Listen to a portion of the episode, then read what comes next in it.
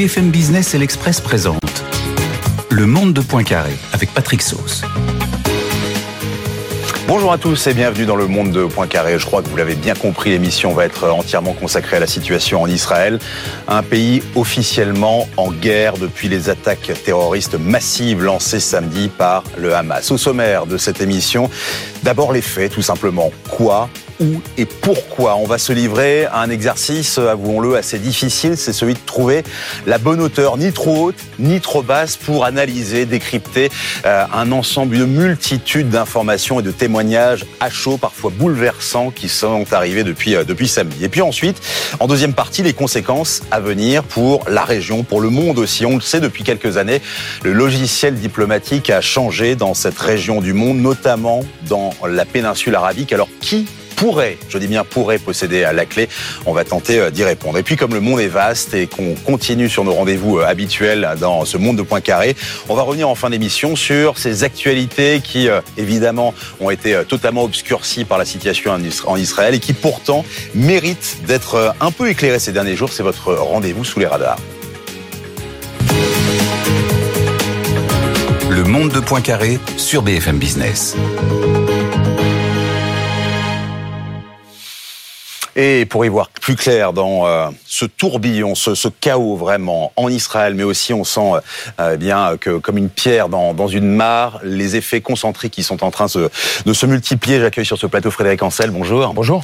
Vous êtes docteur en géopolitique et spécialiste du Moyen-Orient. Bonjour Pascal Samama, journaliste BFM Business, spécialiste des questions de défense, et notre confrère Corentin Pénarguéard, journaliste au Monde, au service Monde de l'Express, l'hebdomadaire qui publie, on va sans doute la voir la, la une cette semaine un entretien exclusif avec euh, Steven Spieth, avec l'accent américain, grand spécialiste outre-Atlantique des questions de migration africaine. Il y a, euh, Frédéric Ancel, un, un, mot un peu valise qui est utilisé euh, souvent par les journalistes lorsqu'il y a un grand événement tragique qui intervient dans le monde et, et qui nous touche un peu dans notre chair, c'est l'effet de sidération. Sauf qu'en général, après la sidération, très vite, il y a une réaction. Alors ça peut être une réaction militaire, ça peut être aussi une réaction avec une phase de deuil, de recueillement. Ça fait plus de 48 heures que les attaques ont été lancées par le Hamas et on est toujours dans cet effet de sidération. Pourquoi on, est toujours bloqué là-dedans? Ben Parce qu'on est toujours en guerre. C'est-à-dire qu'il y a, euh, au moment où l'on parle, toujours des terroristes qui se sont barricadés dans un certain nombre de kibbutzim, donc de, villages collectivistes autour de la bande de Gaza, d'une part. D'autre part, il y a, et notamment depuis ce matin, à nouveau euh, une attaque balistique, donc de missiles du Hamas. Et ça me rappelle, alors ce que j'ai pas vécu, enfin j'étais tout petit, mais, mais je l'ai beaucoup étudié, comme vous pouvez l'imaginer, la guerre du Kippour, où effectivement les renseignements, je pense qu'on va y revenir, euh, militaires israéliens avaient failli, et où les trois premiers jours, je dis bien les trois premiers jours, 6, 7 et 8 octobre 73, la sidération que vous évoquez à juste titre était au moins aussi importante. Mais je pense qu'il faut remonter 50 ans en arrière pour effectivement retrouver en Israël, et je vous rejoins, un, tel effet de sidération. Alors justement, puisque vous, vous êtes spécialiste de ces questions-là, on va écouter la sidération sur place avec Nicolas Poincaré, qui évidemment a quitté cette émission pour faire son métier de journaliste sur place. Est-ce que vous, vous êtes sidéré? Ah mais oui, parce que euh, un, tel euh, niveau euh, d'impéritie face à des vanupiers, enfin, je veux dire, on, on, les voit sur les images, ce ne sont pas des, des, des combattants formés dans le cadre d'armées nationales euh, depuis longtemps, disposant d'un matériel lourd façon char d'assaut ou chasseur bombardier. Que ces vanupiers aient réussi à franchir une double barrière, dont l'une électronique, donc à déjouer des centaines de caméras, à déjouer des drones, euh, à déjouer dans une large mesure la surveillance euh, autour de ces fameux kibbutzim dont, je parlais, mais aussi de plusieurs bases militaires. C'est proprement inouï au sens étymologique du terme. C'est-à-dire que depuis 48, depuis la création d'Israël, je, et je n'exagère pas, je ne suis franchement pas convaincu qu'on puisse trouver un autre, un, un, un autre coup de force de ce type-là. Pascal, vous êtes concentré, si je puis dire, un peu sur le conflit euh, russo-ukrainien depuis euh, plus de, de enfin, depuis quelques mois, début. depuis le début, ce qui veut dire que euh, l'armée israélienne voilà, c'est un, c'est un acquis. Israël, c'est un bastion inviolable. C'est une puissance nucléaire. Je crois qu'on l'a pas assez rappelé ouais, depuis euh, le début de ces, ces attaques.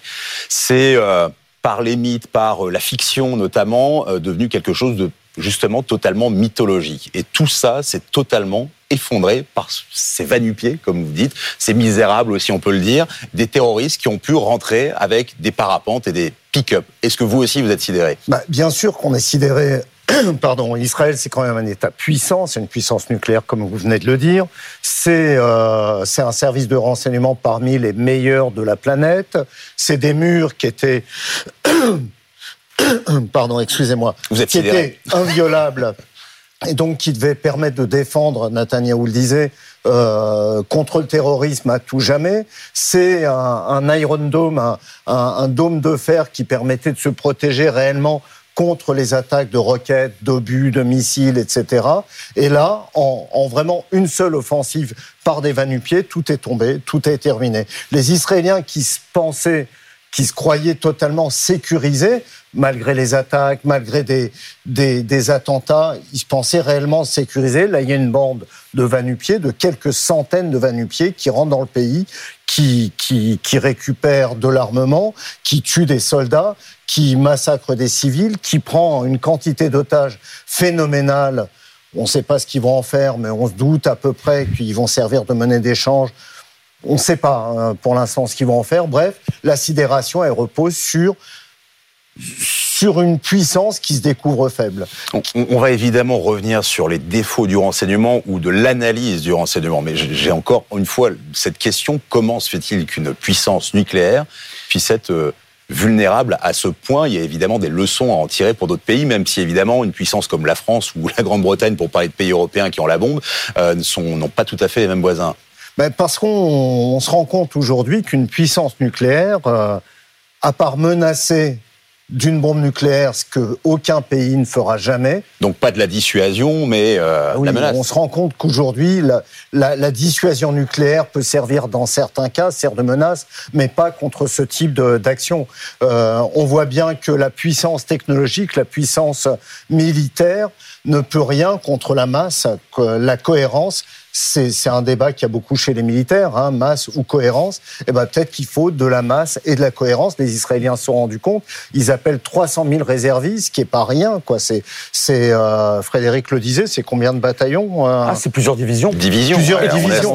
Donc, je crois que les Israéliens se sont rendus compte que oui, la puissance technologique, la puissance de feu est importante mais que là, il faut du monde, il faut de la masse. Corentin, je suis obligé de vous poser la même question. Est-ce que vous aussi, vous êtes sidéré parce que il y a là aussi du langage assez facile euh, lorsqu'on révise son flash ou lorsqu'on veut écrire son article sur euh, un nouveau cycle de violence. Je suis pas sûr qu'on doit soit dans un cycle de violence. Ça a changé de nature. Ça a complètement changé. Israël n'a jamais vécu ça depuis sa création en 1948.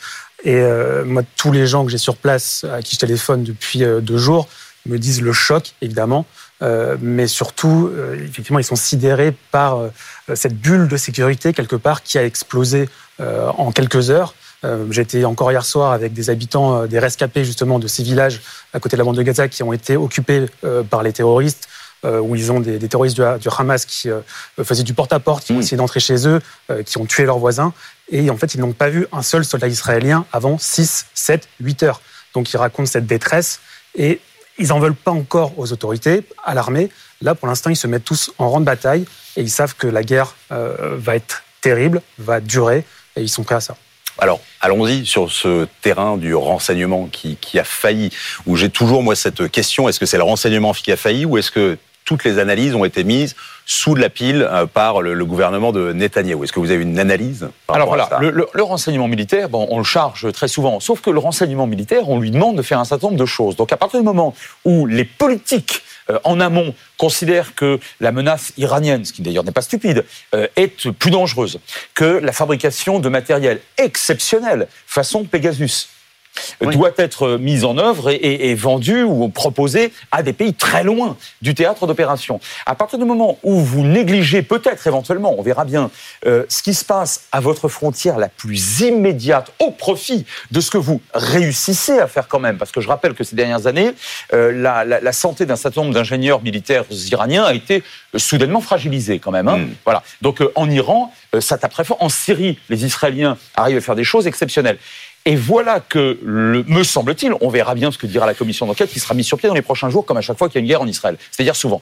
Euh, et c'est des commissions sérieuses. Euh, euh, il est vraisemblable que, alors, ce gouvernement ou les gouvernements précédents, parce que Netanyahou, finalement, il, n'est, il est là que depuis 8-9 mois, pendant mmh. un an et demi, c'était... Le nouveau Netanyahou. Le nouveau Netanyahou a peut-être euh, échoué au sens où on a demandé aux renseignements militaires de faire plutôt euh, autre chose que, que cela. Maintenant, il y a peut-être aussi... C'est-à-dire autre chose, plutôt vers le nord et vers l'est. L'Iran, parce que aujourd'hui pour les Israéliens, et là encore ce n'est pas stupide du tout, euh, ce qui vient de se passer est effroyable et euh, euh, tout à fait catastrophique pour l'image et la crédibilité de Tsahal. Mais ça ne remet pas en cause du tout la viabilité du pays. Si l'Iran se dote de la bombe atomique, on est sur une autre histoire. Donc c'est la raison pour laquelle je pense qu'on est sur deux crans, peut-être même deux natures de menaces différentes. Et peut-être, je dis bien peut-être, que la menace existentielle euh, iranienne, nucléaire, euh, a été prise en compte beaucoup, de manière beaucoup plus considérable euh, que la menace, on va dire, entre guillemets, tactique de ces fameux vanupiers qui se trouvent à quelques centaines de mètres ou à, ou à quelques kilomètres des, des, premiers villages israéliens. Juste un mot, si vous permettez.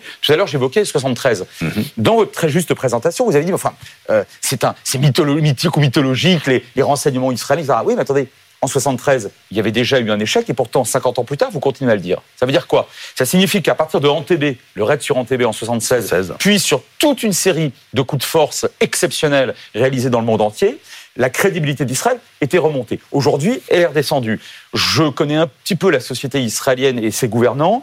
Croyez-moi, dans les prochaines années, des efforts herculéens vont être faits pour récupérer à nouveau cette crédibilité. Je ne sais pas s'ils y parviendront, mais de toute façon, ça sera leur effort principal. Mais alors justement, euh, pour les Israéliens, est-ce qu'on est là aussi dans un nouveau cycle de violence ou est-ce que là, on assiste à, à, une bascule et à un changement vraiment de, de nature? Parce qu'on peut y revenir tous les 5 ou 6 ans, finalement. Euh, ouais, c'est ça. Non, je, je pense qu'il y a un changement de paradigme. Je, il y a eu quatre guerres déjà entre le Hamas et Israël. Le Hamas, d'ailleurs, euh, via des souterrains. Depuis 87 euh, C'est exact. 87. Et alors, alors, des guerres plus, plus euh, techniquement massives que l'intifada de 87. là, dans les années 2000-2010. À chaque fois, on avait affaire à des, euh, à des combats euh, cruels. Euh, le fameux soldat Gilad Shalit a été capturé via des, des souterrains. On n'assumait pas beaucoup, on tuait pas grand monde, voire personne aux alentours. On essayait de capturer des, des, des prisonniers pour ensuite pouvoir les échanger.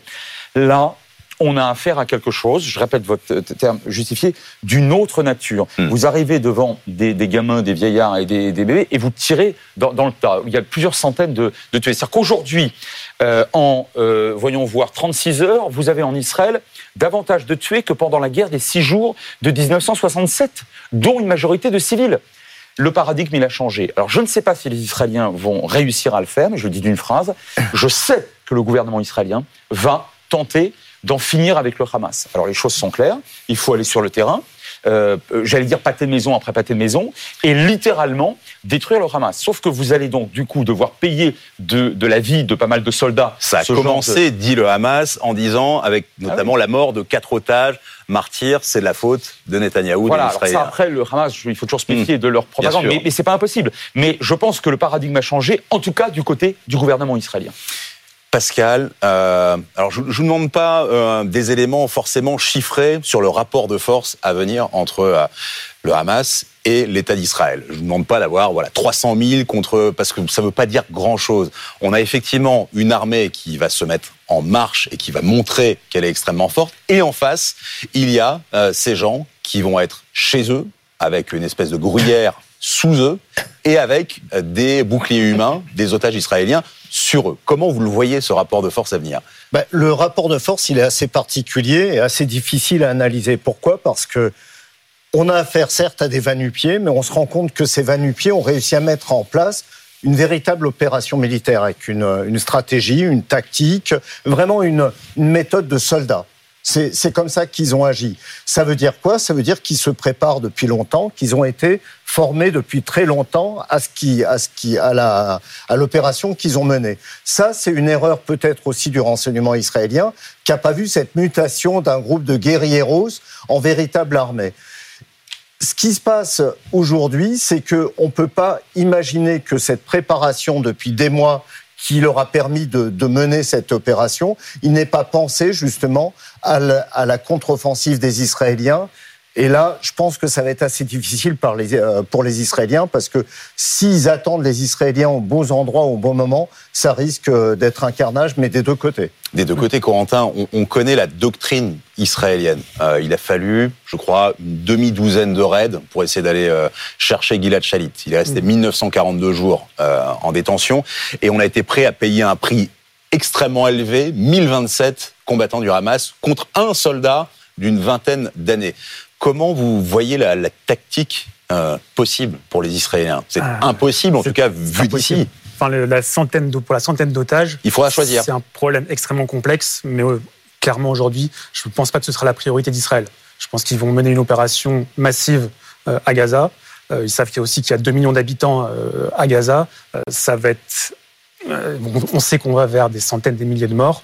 Euh, tout ça va Mais être là aussi, ça va changer de nature. C'est-à-dire que, euh, alors, on sait qu'il y avait eu un changement de, là aussi, de, de vision sur les militaires. C'est-à-dire que, comme on sait que le Hamas a l'habitude d'aller essayer de chercher, de prendre en otage les militaires, on se dit qu'à un moment, eh bien, tant pis. Mais là, il y a des civils. Alors, il y a peut-être une négociation avec euh, les Qatariens en ce moment pour les femmes et les enfants. Mais vous, vous pensez que euh, s'il faut choisir entre euh, en finir avec le Hamas et euh, ramener euh, 100 otages, y compris des Américains, peut-être des Français, voilà, pour vous, le choix est fait. Je ne sais pas si le choix est fait, mais en tout cas, je sais que le prix à payer serait trop lourd actuellement pour Israël. Euh, les demandes palest- euh, de- de- du Hamas, euh, ça va être de libérer tous les prisonniers palestiniens qui ont tué des, des Israéliens ces dernières années. Euh, je ne pense pas que le gouvernement israélien, quel qu'il soit d'ailleurs, même s'il euh, change dans les jours qui viennent, euh, accepte, acceptera ces- à ces demandes. Et puis, on n'est pas là pour parler de politique et de polémique, et quelque part, ça, ça fait du bien. Mais certains parlent de ramener tout le monde à la table des négociations. Je ne sais pas si vous avez une table, Frédéric Ancel, entre le Hamas et Israël. Elle n'existe pas, et il ne peut pas y avoir de négociation. Non, il n'existe pas. Il y a, un, il y a un, un petit tabouret entre les deux. Pourquoi je dis un petit tabouret? Parce que euh, sur le plan technique, lorsqu'il y a guerre, en général, on continue à discuter d'une façon ou d'une autre, ne serait-ce que pour la- le- pour l'échange de prisonniers, ou, ou simplement parce que euh, ici ou là, il y a la possibilité de Ou créer un contrôle de la tension. C'est un peu Ou un contrôle de la tension sur le plan strictement mi- mi- militaire. Là, quand je dis qu'on change de paradigme, le gouvernement israélien a décidé d'en finir avec le Hamas, c'est-à-dire de faire en sorte que le Hamas ne soit plus jamais un Quoi interlocuteur, quoi qu'il en coûte. Et là, le- et c'est la raison pour laquelle je dis que le, le Hamas, en changeant de nature d'opération, s'il n'avait pris entre guillemets que des, des otages, à la limite, s'il n'avait tué que des soldats, je mets tout ça entre guillemets, pour les Israéliens, on aurait eu affaire à, alors effectivement, toujours les sidération, bien sûr, les reproches vis-à-vis du gouvernement et de l'armée et des renseignements. Mais au fond, on restait dans un écosystème assez classique. Euh, 400, 500, 600 gamins ou vieillards abattus à bout portant dans leur maison, ça, c'est du jamais vu. Depuis 48, et les Israéliens, le gouvernement israélien d'ailleurs, qu'il fût de droite ou de gauche, là je crois que c'est pas le problème de Netanyahou ou, ou- ou de sa coalition, ne peut pas se permettre ça. Donc je pense que le quoi qu'il en coûte, euh, ça, ça, ça va correspondre à un, un réinvestissement au moins partiel du territoire de, de- extrêmement bâti et densément bâti de, de Gaza, jusqu'à ce qu'il n'y ait plus aucun tir de roquettes ou de missiles, et jusqu'à ce qu'il n'y ait plus, évidemment, aucun terroriste sur le territoire israélien ou même aux abords de, de la bande. Vous imaginez ce que ça signifie en termes d'investissement militaire Bien sur sûr. place. Alors, je peux tout à fait me tromper, peut-être que les Israéliens n'y arriveront pas, mais je vous affirme aujourd'hui que c'est en tout cas la décision qui a été un but prise de guerre. par le gouvernement israélien, c'est le but de guerre.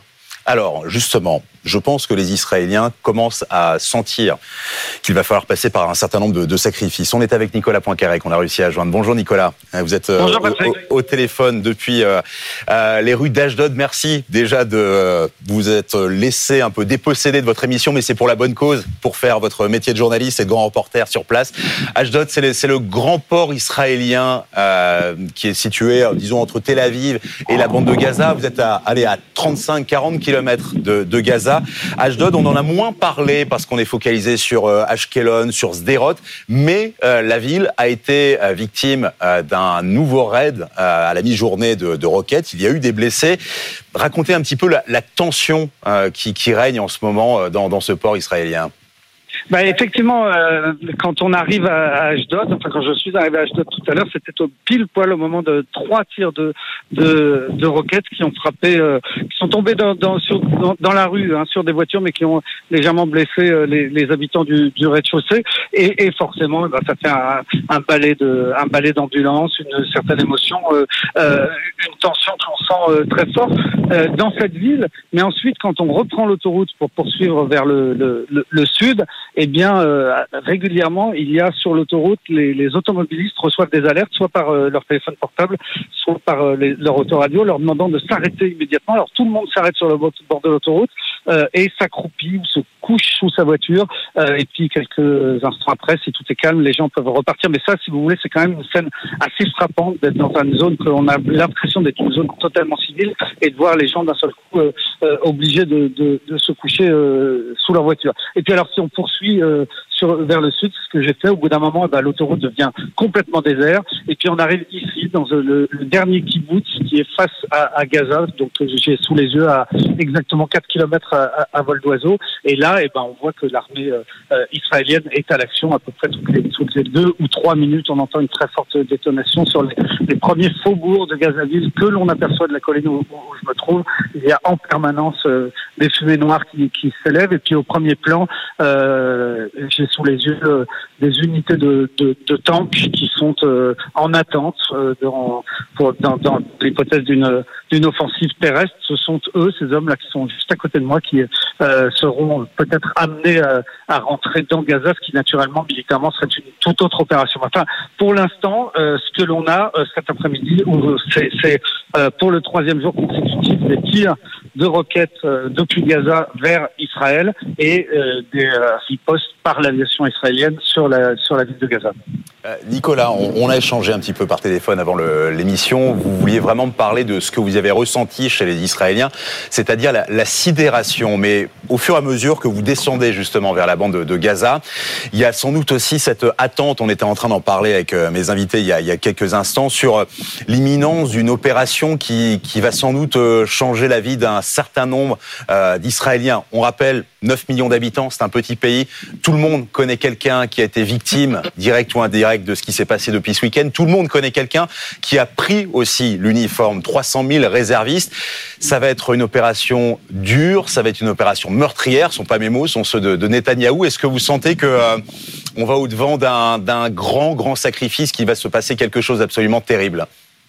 Écoutez, moi, pour l'instant, les gens m'ont spontanément plus parlé de ce qui s'est passé depuis euh, depuis samedi et qui les sidère absolument. Hein, L'accumulation de tout ce que disait Frédéric Ancel euh, il, y a, y a quelques minutes. Donc, à la fois le fait que, que, des opérations militaires aient eu lieu pendant plus de 48 heures sur les territoires israéliens, euh, c'est une première. Une prise d'otage de, de, cette ampleur, euh, c'est une première.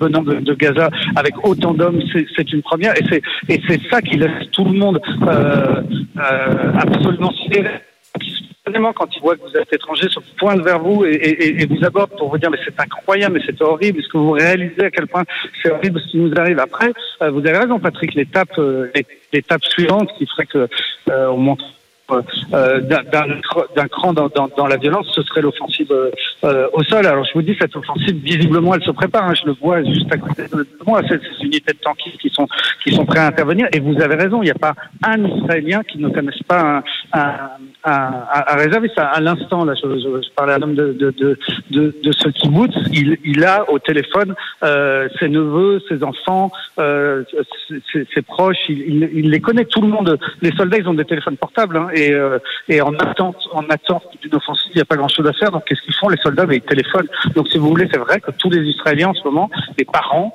eh ben, ils sont en, ils sont en ligne avec leurs fils euh, pour leur dire qu'est-ce qui se passe, est-ce qu'il va y avoir cette offensive. Évidemment, tout le monde la redoute.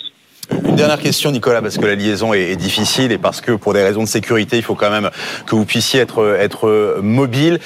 On est dans une émission, votre émission de décryptage. Co comment vous sentez les, les, choses? On est face à un dilemme mais incroyable. Le faire le choix euh, d'en finir, c'est la même question que je posais à, mes, à, nos invités. En finir avec le Hamas ou aller chercher les otages. Nous aussi, on a peut-être une, une volonté un peu mythologique de croire que Israël va aller chercher les siens. C'est plus tout à fait comme ça parce qu'il y a un désir évidemment de revanche et surtout de montrer au peuple israélien qu'il y aura une réponse. Comment vous le sentez vous? Moi, ce que j'entends beaucoup, c'est euh, c'est terrible ce qui nous arrive et on va gagner parce qu'on a toujours gagné. Une façon, c'est peut-être de la méthode Coué, hein, mais il y a une façon chez les Israéliens de toujours croire en, en, en leur force et en leur, euh, en leur destin. Euh, quand on dit mais c'est incroyable, c'est de penser qu'il puisse y avoir 100 à 150 otages dans la bande de, de, de Gaza. Est-ce que c'est à, ça que vous pensez? Les gens répondent aussi souvent oui, oui, on le sait, mais à la fin on gagnera. Alors comment euh, effectivement la perspective que, que l'armée puisse rentrer dans, dans, Gaza et aller délivrer euh, un par un les otages qui, qui ont certainement été euh, dispersés dans de très nombreux points de, de, de ce petit territoire qu'est la bande de Gaza, c'est ça paraît totalement euh, irréaliste quand on pense que l'armée israélienne n'a pas pu lui empêcher le Hamas de sortir de cette bande de Gaza et de On ne voit pas comment dans l'autre sens il pourrait intervenir autrement que qu'avec une énorme brutalité en faisant euh, énormément de dégâts. Oh, si vous voulez, même même les gens avec qui j'ai parlé, qui connaissent bien la, la, la chose militaire, n'envisagent pas des opérations de, de sauvetage de, de sauvetage des otages. Ça, c'était. Merci beaucoup, euh, Nicolas Poincaré, dans les rues d'Ashdod, euh, sur la route de, la bande de Gaza. Euh, soyez prudents. Vous êtes l'envoyé spécial pour BFM Business, pour BFM TV et pour RMC. Et on vous remercie pour ça. Frédéric Ancel, quelque part, on revient un peu à, ce qu'on disait au, au, début. Est-ce que vous êtes étonné d'entendre que les Israéliens sont résilients? Alors, la plupart sont venus ou leurs grands-parents sont venus dans ce pays avec des histoires euh, tragiques. C'est un peuple martyr pour, pour beaucoup. Mais là encore, on parlait de gens qui se disaient ça y est, je suis euh, dans un endroit qui est menacé, les alertes à la roquette, je les connais, mais ça reste quand même un État protégé justement par par l'État. Ça, ça, peut rester quand même cette résilience? Non seulement ça peut rester, mais c'est en train de se renforcer par euh, la manière dont le Hamas s'est comporté. C'est toujours la même chose. Euh, depuis huit mois, vous avez une contestation civile, sociale, civique extrêmement forte contre mm. le gouvernement. Bon, et, et, euh, et, en face, je pense que le Hamas, même si son timing est plutôt saoudien, on pourrait y revenir, mais, mais en tout cas, je pense que le Hamas, comme naguère le Hezbollah, comme auparavant encore Nasser et d'autres puissances arabes, s'était dit ça y est. En fait, les Juifs ne constituent pas un peuple et une nation, c'est ce qu'ils croient d'ailleurs, hein, et, et de toute façon, ils sont ils sont arrivés là à la manière un peu de croiser poussée par les Occidentaux, mais en réalité, euh, ils se détestent entre eux et euh, encore quelques années, et puis ils vont se, ils vont s'égailler. Et à chaque fois, c'est un peu comme euh, lorsque vous tapez dans, dans, du sable. En réalité, vous renforcez. Les, le, le, le, camp d'en face. Et autant ces derniers mois, il y avait une contestation extrêmement forte avec, vous savez, des menaces de, de, de, de grève de la part de mhm. réservistes, d'ailleurs, qui n'ont pas été mises en œuvre. Enfin, en tout cas, des menaces, c'est une première quand même. Ça tremblait un peu. Ah bah oui, non, mais bien ah sûr. Autant là, depuis euh, ben, samedi 6 heures, alors croyez-moi, il y a de Shalom Archav à l'extrême gauche du parti Meretz, euh, aux réservistes qui étaient un petit peu effectivement chancelants, euh, en, passant, en passant par les ultra-orthodoxes, mais Israël ne fait plus qu'un homme.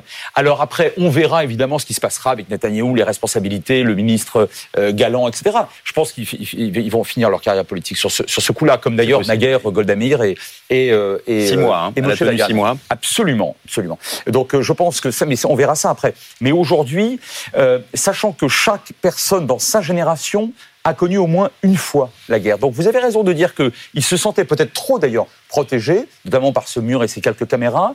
Néanmoins, je pense que ce qui est en train de se passer euh, va, à la fin des fins, je remets des guillemets prudemment, je renforcer la cohésion nationale du pays. Pour mhm. l'instant, je ne parle pas des soldats et des otages, mais la cohésion nationale générale du pays sur, parce qu'on n'en a pas parlé jusqu'ici, sur les Palestiniens. J'entends la population palestinienne, qu'elle soit euh, dans la bande de Gaza, à Jérusalem-Est, euh, dans le quartier de Chouafat, euh, à, comment, à Naplouse.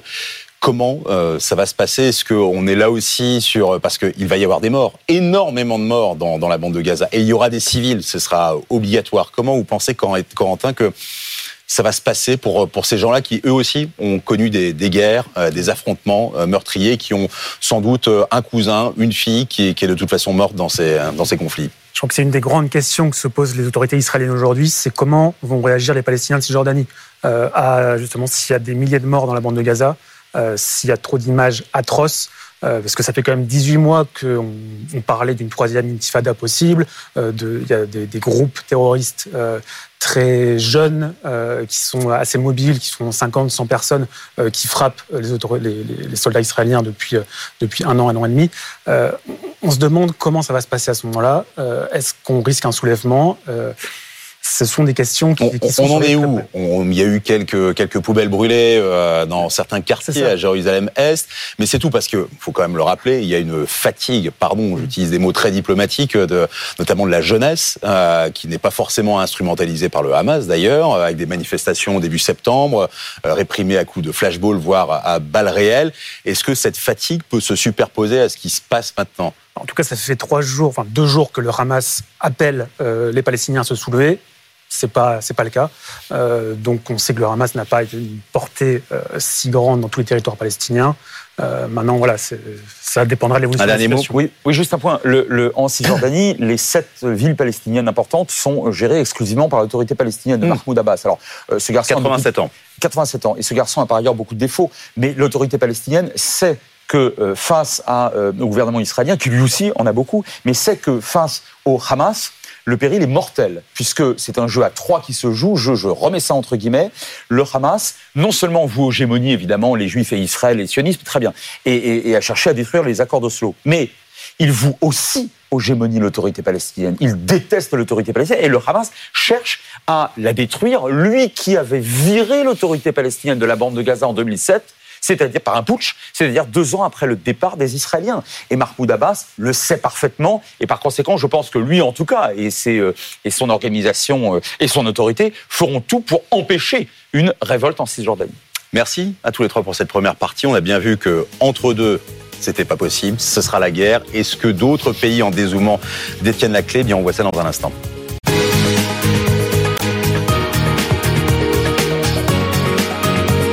BFM Business et l'Express présente Le monde de Poincaré avec Patrick Sauce.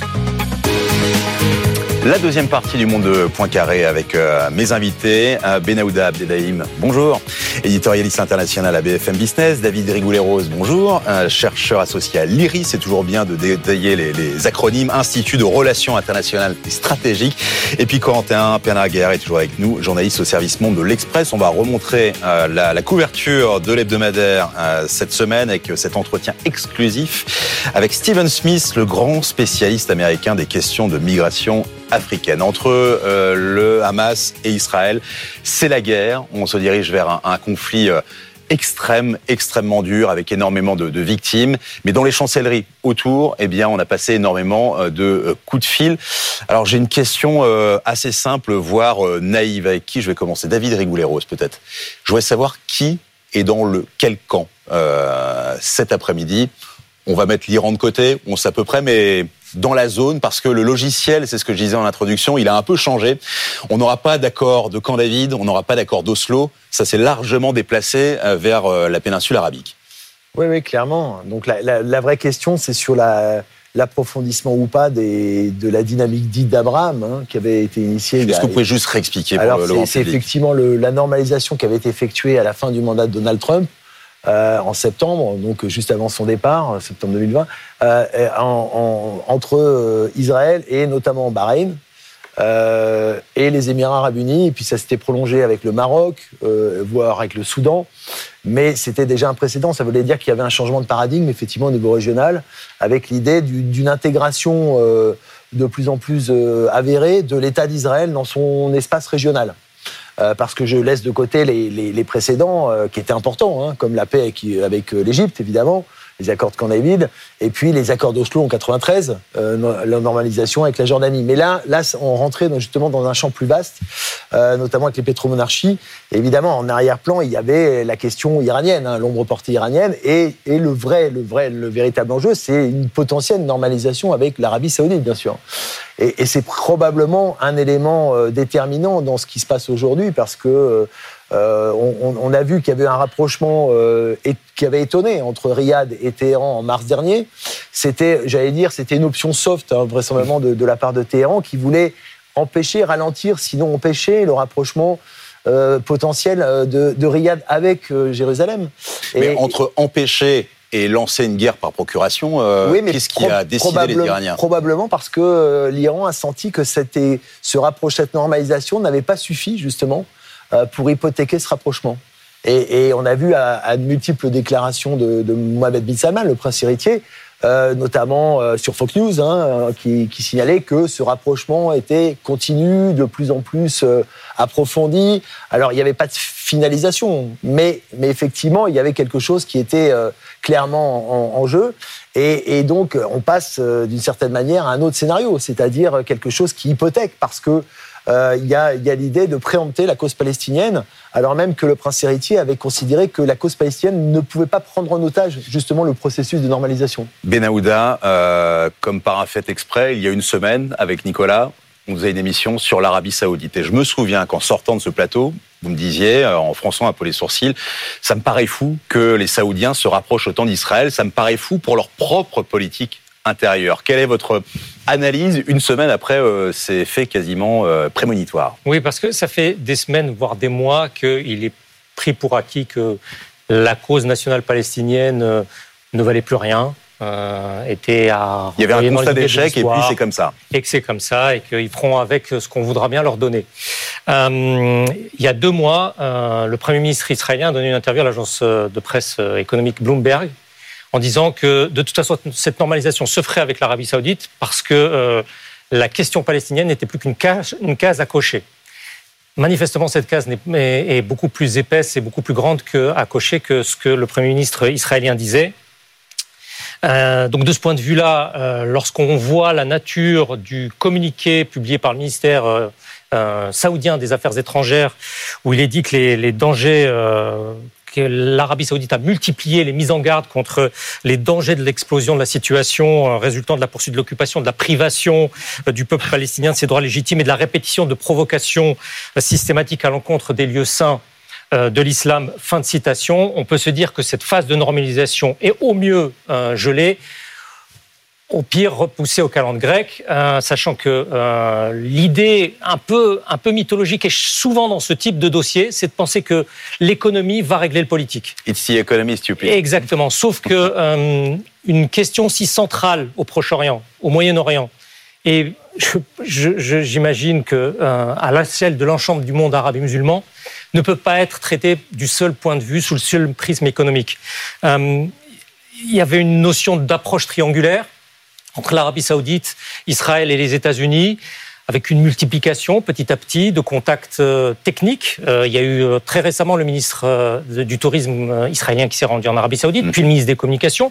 Il est question d'un réseau de câblage de fibre optique de 20 000 km qui irait d'Israël jusqu'à l'extrême sud-est de la péninsule arabique, et qu'en mettant de la fibre optique, ça réglerait des questions fondamentales, fondamentales de... Euh, Vous dites on pensait, c'est-à-dire nous occidentaux qui avons mis de côté un peu ce problème en disant de toute façon c'est le Proche-Orient. Oui, voilà, c'est compliqué. Enfin, vous connaissez tous les, tous, les, truismes qu'on entend à ce sujet-là.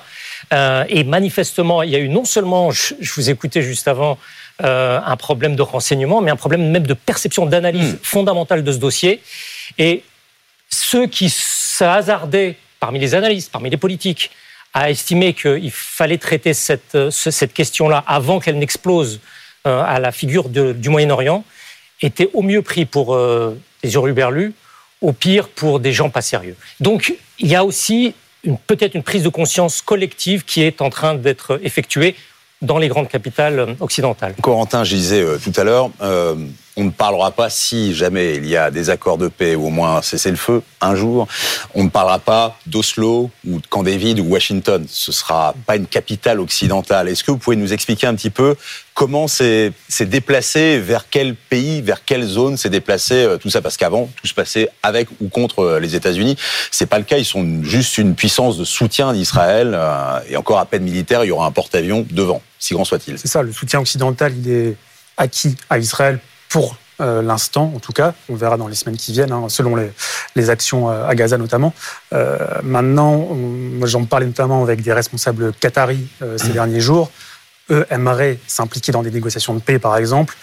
mais ils savent ça commence à tout petit niveau, avec les libérations d'otages peut-être. C'est ça, mais ils savent que les Israéliens ne veulent pas la paix, enfin, ne veulent pas sont dans un état d'esprit guerrier et que de toute façon, les semaines qui viennent, euh, il n'y aura pas de négociation possible euh, d'une résolution de conflit euh, ou quoi que ce soit. Attendez, on laisse faire la guerre et ensuite on, on, voit et on compte les morts? Enfin, pardon, c'est trivial. Hein. Ils sont défaitistes sur cet aspect-là. Ils savent qu'il n'y aura pas de négociation à Il n'y a pas d'objet de négociation. Donc peut-être à moyen terme, éventuellement, les Qataris essayent de se placer toujours dans un espèce de, de jeu triangulaire avec les Occidentaux euh, euh, et, le Hamas, mais pas, pas tout de suite.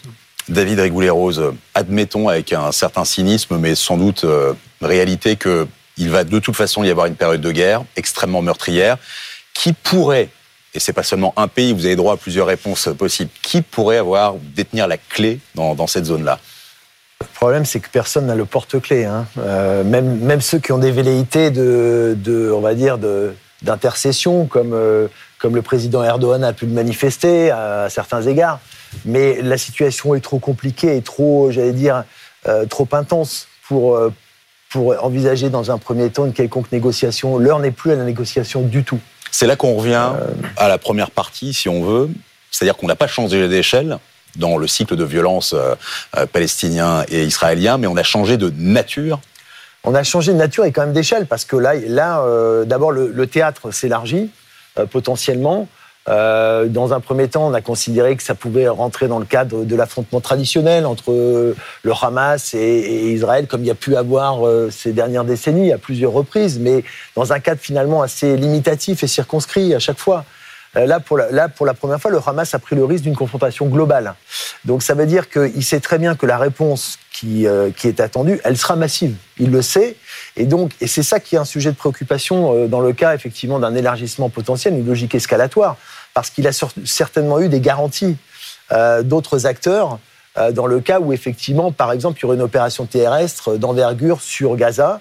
Et d'ailleurs, on note certaines déclarations du Hezbollah en disant que dans un cas de figure de ce type, euh, il serait éventuellement amené à intervenir. Et donc là, il y aura un deuxième acteur qui Ça dépend de quel côté va tomber le, oui, mais domino. Dans la mesure où il y a de toute façon une opération terrestre qui, va se faire d'une manière ou d'une autre, euh, la logique escalatoire, elle est, elle est, euh, elle est patente pour l'instant. Et c'est ça qui est très préoccupant parce que ce que disaient d'ailleurs les stratèges israéliens et même le ministre Yoav Galand, c'est ce qu'il a la nouveauté, c'est la possibilité d'une guerre multifront qui ne se présentait pas avant. Euh, et multifront, euh, ça veut dire effectivement un éparpillement aussi de la densité de, euh, de, la force de Tsahal, qui pour l'instant va être mobilisée sur Gaza mais qui pourrait avoir être mobilisée hmm. aussi au nord. Elle l'est, il y a déjà des, des tanks, mais, ça dépend de la Oui, mais ça dépend de, la profondeur, effectivement, de l'engagement au sud. Et puis, il y a le front Est, avec les milices pro-iraniennes. Euh, avec évidemment l'ombre portée lointaine, mais toujours très, très importante de l'Iran, évidemment, qui regarde avec la plus grande attention ce qui est en train de se passer.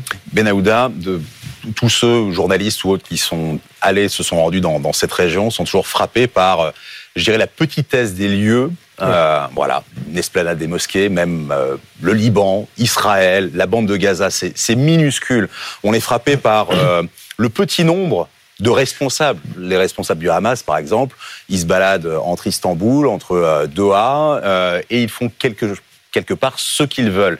La différence entre cette petitesse et l'énormité des, des, conséquences. Comment arrive-t-il ou à quoi pense-t-il lorsqu'il lance une, une attaque pareille? Il pense vraiment que ça va aboutir au final à la destruction euh, d'un État comme Israël et un renfermement par, par des puissances régionales?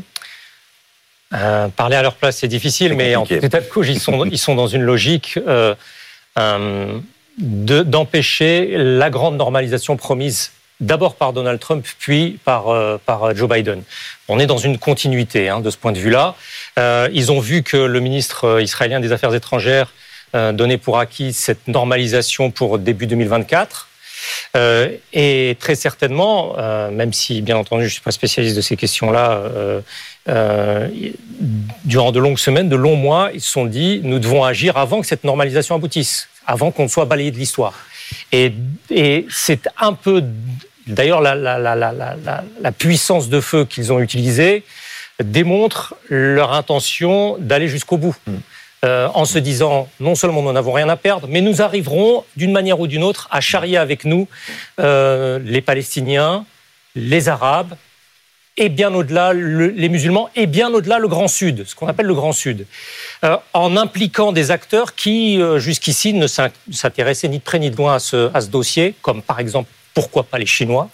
Euh, les Chinois se posent déjà dans la presse d'État chinoise, euh, enfin Pékin se pose déjà dans la presse chinoise comme le, grand acteur international impartial qui a démontré ses capacités à faire s'asseoir euh, sur la même table et à aboutir à un accord entre l'Iran et l'Arabie Saoudite. On va quand même pas voir les accords de Pékin.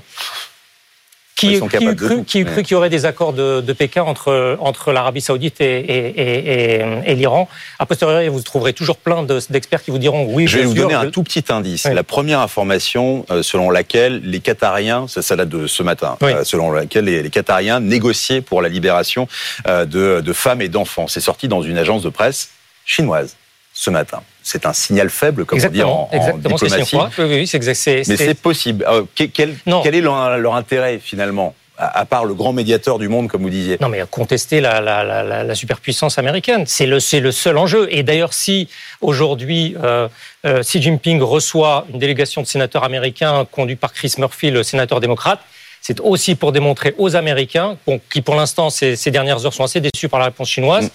Que euh, il va aussi falloir en passer par eux pour éventuellement, dans trois mois, dans six mois, dans cinq ans, trouver une solution à ce dossier qui, encore une fois, a été considéré comme quantité négligeable. Et encore, nous en parlions la semaine dernière. Oui. Et donc, de ce point de vue-là, les Chinois veulent démontrer qu'ils sont en mesure de régler un problème que les Américains ne sont- n'ont pas été en mesure de, de régler. Mais Corentin, je reviens à cette espèce de hiatus entre la petitesse des lieux, le petit nombre de, de responsables et euh, l'énormité des conséquences qu'ils rêvent peut-être d'avoir. C'est un coup à, à 150 bandes de lancer une offensive en disant que on va changer euh, le paradigme mondial. Bah, Là, l'objectif, clairement, il semble avant tout d'affaiblir Israël. Donc, comme on en parlait tout à l'heure, le Hamas pensait que Israël était divisé. Bon, euh, tout le monde va se mettre derrière les drapeaux, ce ne sera pas le cas. Mais par contre, ils cherchent aussi un embrasement régional. Parce qu'ils savent très bien qu'Israël, en étant attaqué de la sorte, avec autant de victimes civiles, va répliquer par une attaque massive à Gaza, va faire des victimes palestiniennes en centaines, en milliers, et que les populations arabes des pays alentours vont réagir. C'est sûr. Euh, et, et que notamment, le, euh, on parlait des accords géopolitiques possibles avec l'Arabie Saoudite, euh, ce ne sera plus possible dans une semaine, dans deux semaines, quand il y aura eu des, autant de victimes palestiniennes. Est-ce que ça peut faire changer, David Rigouleros, des plaques tectoniques euh, intérieures? Puisque si on regarde, oui, des embrasements, mais on pense par exemple à un petit îlot qui est euh, le, le royaume hachémite de Jordanie. Fragile, Très fragile, Très euh, y fragile. compris dans, par sa population. Euh, Est-ce que là aussi, ça peut avoir des, des effets euh, Ah, ça, ça peut avoir. Bah, par le passé, il y a eu quand même euh, des, des précédents euh, terribles hein, pour le royaume achémite euh, qui avait, on se rappelle, le Septembre Noir, Hmm. euh, notamment avec la question palestinienne, justement. Déjà. Euh, donc, euh, qui est une question ultra sensible en termes démographiques, en termes géopolitiques. Donc, oui, c'est un petit royaume qui a survécu dans, le, dans un milieu tempétueux, mais qui n'est pas assuré de sa survie. Et d'ailleurs, il y a des interrogations au, au plus haut niveau aux États-Unis là-dessus, même si c'est un partenaire, évidemment. Euh, très important, mais enfin, il y a beaucoup d'interrogations. Il y, a, il y a des lignes de faille hein, qui traversent toute la région. Alors, Justement, si on peut faire un, un rapide tour, la Jordanie, c'est fragile. L'Arabie Saoudite, euh, voilà, on a l'impression, parce que nous aussi, on a notre propre mythe venu de l'Occident, euh, parler de MBS qui dirige d'une main de fer ce, ce pays. La société, c'est pas si facile que ça. Oui, paradoxalement, cette, euh, ce qui est en train de se passer, alors évidemment, ça, ça peut, ça peut être sujet à caution et, et et c'est très paradoxal. Euh, sur le fond, même si euh, les États arabes ne pourront pas ne pas avoir une logique d'affichage de soutien à la cause palestinienne, mais en même temps, vu ce qui s'est passé, c'est aussi embarrassant parce qu'il y a quand même des actions terroristes qui sont épouvantables. Euh, et donc, en fait, sur le fond, euh, je ne suis pas convaincu que ça hypothèquera euh, à terme euh, l'approfondissement de, de cette normalisation. Justement parce qu'il y a une perception accrue euh, de la possibilité d'un complot iranien et, et d'une menace iranienne euh, qui est de plus en plus avérée et, et qui inquiète évidemment tous ces prêtres monarchies et, et qui veulent être sécurisés. Et de ce point de vue-là, la normalisation était un aspect de leur, sécurisa- de leur sécurisation, justement. Un, un peu juste de, de- de pédagogie, là aussi, pour le grand public. On met des cartes ré- régulièrement, mais euh, les ennemis, mes ennemis, sont mes amis. Qui est l'ennemi de l'Iran dans cette région-là? Sur le papier, c'est l'Arabie Saoudite, mais encore une fois, euh, là, actuellement, Pardon, c'est un prisme occidental. ils ouvrent, ils ouvrent, ils ouvrent- sur le papier, c'est c'est- c'est l'Arabie Saoudite, mais ils ouvrent, ils ouvrent des ambassades partout, euh, y compris aux Émirats Arabes Unis, où euh, encore une fois, c'était inconcevable que l'Iran ouvre une, une ambassade. Je m'y trouvais l'année dernière et, et à Abu Dhabi et il y a, non, il y a en, en novembre 2022 et il était tout à fait inconcevable de, de- de- de concevoir une ambassade des diplomates iraniens sur Mm. et c'est- fait et ça va même au-delà si vous prenez la presse émirati euh, de ces 48 de ces 48 heures là euh, ils sont désespérés de voir à quel point les États-Unis parce qu'ils se tournent systématiquement vers les États-Unis pour euh, un pacte de sécurité euh, ont totalement euh, délaissé le dossier de, de la normalisation autrement qu'encore une fois que par des câbles de fibre optique et des avions euh, qui iraient d'un point A à un point B pour oublier les besoins de sécurité tels qu'ils sont ressentis par les Émiratis, par les Qataris, par les Saoudiens, par, euh, par les Koweïtiens. Euh, ils, ils, sont, ils sont vraiment désespérés en se disant mais que font ces gens? Que font mm. ces gens à Washington? Il n'y a pas, il n'y a pas d'ambassadeur des États-Unis en Israël. Il n'y a plus de président de la Chambre des représentants euh, aux États-Unis pour pouvoir prendre des décisions budgétaires pour des pour un pacte de sécurité. Euh, les, le, le, un, un, il suffit qu'un sénateur républicain de, de l'Alabama euh, disent non et ils bloquent l'ensemble des nominations militaires dans la région. Mm. C'est là aussi euh, une forme d'étonnement, de stupéfaction. Comment ils peuvent continuer à ne pas gérer le minimum minimum dans ce dossier? Eh bien, restez avec nous. On va parler du, du, du Congrès américain dans, dans, quelques instants. Je remercie juste David Rigoulet-Rose, euh, chercheur associé à, à l'IRIS, sur ce constat euh, pas tellement optimiste. C'est tout simplement euh, la guerre en ce moment. On va sous les radars. Monde de Poincaré sur BFM Business. Sous les radars, justement, Ben Aouda, on va aller au Congrès américain où décidément rien ne va plus. Euh, si on regarde la Chambre des représentants à majorité républicaine, il n'y a plus de speaker, c'est le chaos complet et ça joue notamment sur, eh justement, ces livraisons d'armes ou de finances. Et puis au Sénat, la majorité est démocrate, très légère, et elle, elle est éclaboussée par un scandale de corruption avec euh, des mystères égyptiens. Oui, un, scandale euh, stupéfiant par euh, son caractère trivial. Il fallait voir les images du, procureur de New York. Montrer une belle berline allemande, des lingots d'or, des liasses de billets, tout cela aurait été, dans la mise en accusation par la justice américaine, aurait été euh, destiné à, à, soudoyer euh, un pilier du Sénat américain, Bob Menendez, qui a été président de la commission des affaires étrangères du Sénat, et euh, c'est un poste ô combien important aux États-Unis, euh, qui aurait été acheté par l'Égypte pour euh, transmettre des informations, peut-être de première main américaines, aux autorités égyptiennes. Il nie, hein et oui, oui, il dément totalement. Il, il parle d'allégations de, de, de, de, Il refuse de démissionner et il se bat pied à pied.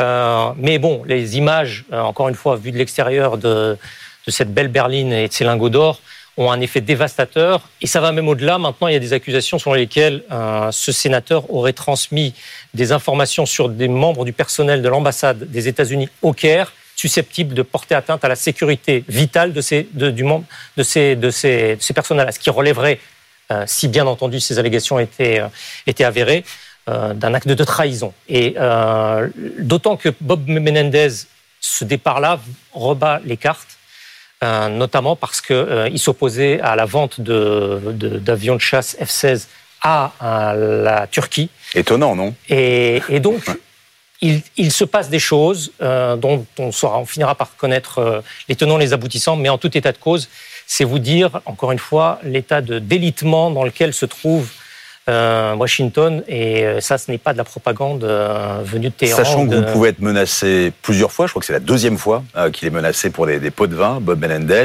et qu'on est à un niveau, il y a une voix d'écart. Heureusement, Kamala Harris, euh, en tant que vice-présidente, a la présidente, à la présidence, mais ça montre aussi le degré de porosité, y compris pour euh, des Américains, des politiques américains, vis-à-vis d'une corruption. L'argent peut tout gouverner finalement.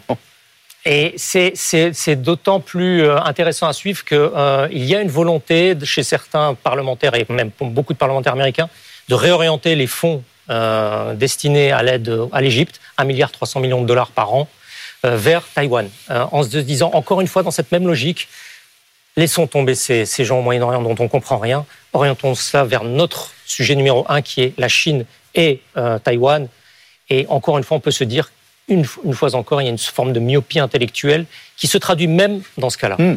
Et dans un an, c'est l'élection présidentielle. On aura l'occasion d'y dire retourner justement euh, dans le monde de, Poincaré. Et puis Corentin, euh, je sais qu'on a beaucoup parlé pour les, les fans de cinéma du duel euh, entre les deux films, les deux blockbusters de l'été, euh, Barbie et Oppenheimer.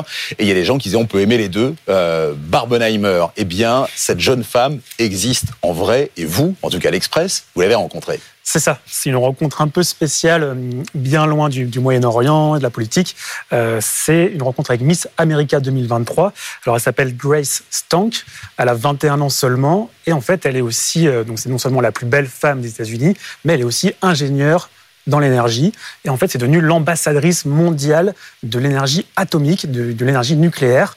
Euh, en fait, elle en, étudiant, elle s'est rendue compte à quel point cette énergie était importante, mais aussi avait mauvaise presse aux États-Unis, alors que c'est quand même 20% de l'électricité américaine mmh. produite. et, et, donc, en fait, elle s'est fait comme mission de faire connaître l'énergie nucléaire euh, elle est invitée à des conférences un peu partout dans le monde, à Tokyo, à Londres et donc à Paris aussi où elle est passée la semaine dernière. On a pu la rencontrer. Euh, elle utilise aussi beaucoup les réseaux sociaux pour parler notamment aux jeunes Américains et euh, pour les convertir au nucléaire. Alors pour l'instant, elle fait tout ça bénévolement, on va ah dire, à titre pro bono. Vraiment. Mais par contre, l'année prochaine, elle prévoit déjà d'être recrutée dans l'équipe de communication de Constellation Energy, qui est le plus grand fournisseur d'énergie décarbonée aux États-Unis. C'est Dolby qui, qui marche. Elle a combien d'abonnés là? Ça se compte en centaines de milliers. Plus que nous, en tout cas. Bon, c'était en tout cas pas passé sous les radars de, de l'Express, cette émission euh, se, se, termine, émission évidemment euh, exceptionnelle, euh, vu la situation en, Israël. Je remercie Nicolas Poincaré qui m'a laissé sa, chaise encore une fois pour les bonnes raisons.